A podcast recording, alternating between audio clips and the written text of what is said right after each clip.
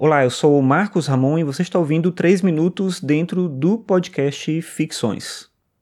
Dando aula, isso nos mais diversos níveis de ensino, no ensino médio, no curso técnico, na graduação, na pós-graduação, eu percebo uma coisa que é muito comum na gente, quando eu digo a gente, eu, me incluo, né, assim, todos nós, que é a nossa dificuldade da gente se colocar no lugar de quem não sabe a gente, quando se coloca para aprender uma coisa, a gente fica muito tentado a dizer logo de imediato aquilo que a gente já sabe, o conhecimento que a gente acha que tem, a capacidade que a gente acredita que possui de já ter entendido aquele tema, de já ter compreendido algo sobre aquele assunto. Claro que o conhecimento prévio, ele existe, ele deve ser valorizado, mas o processo de aprender, e aí eu acho que ele tem muito a ver com o processo de pesquisa, ou o processo de aprender tem muito a ver com o processo de pesquisar, ele envolve essa capacidade nossa da gente se distanciar um pouco dessa ideia de que a gente é o centro de tudo. Então, se colocar no lugar de quem não sabe, para que a gente possa compreender o próprio processo de aprendizado como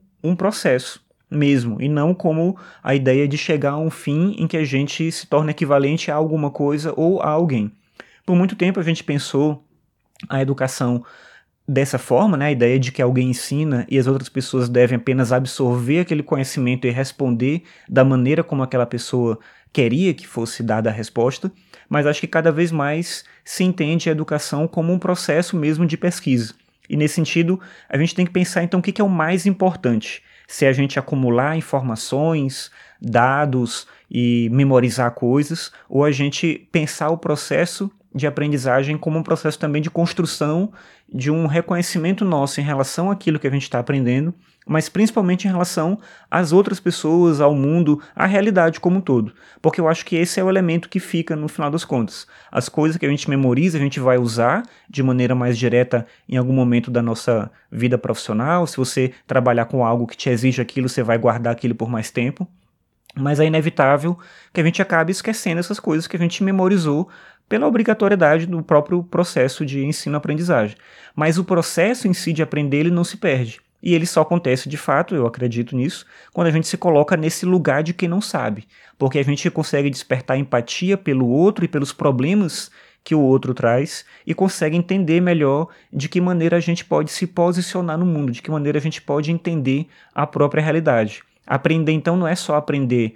esses conhecimentos que estão estáticos ali, que a gente pode selecionar e usar para alguma coisa, mas aprender também é um processo de autoconhecimento. Mas, como eu vinha falando antes, eu acho, eu acredito nisso, que ele parte dessa sensibilidade que a gente tem que ter de não se considerar o centro de tudo. Quando a gente deixa de lado essa posição egocêntrica de que eu tenho que estar na frente, de que eu tenho que me posicionar, de que eu tenho que ter algo a dizer sobre aquilo porque eu já sei sobre aquele assunto, e é muito comum isso, a gente começa a discutir um tema, alguma coisa, e sempre a gente acha que a gente já sabe que aquilo não é novidade, que não tem nada a acrescentar. Então, quando a gente se coloca dessa forma, a gente perde a oportunidade de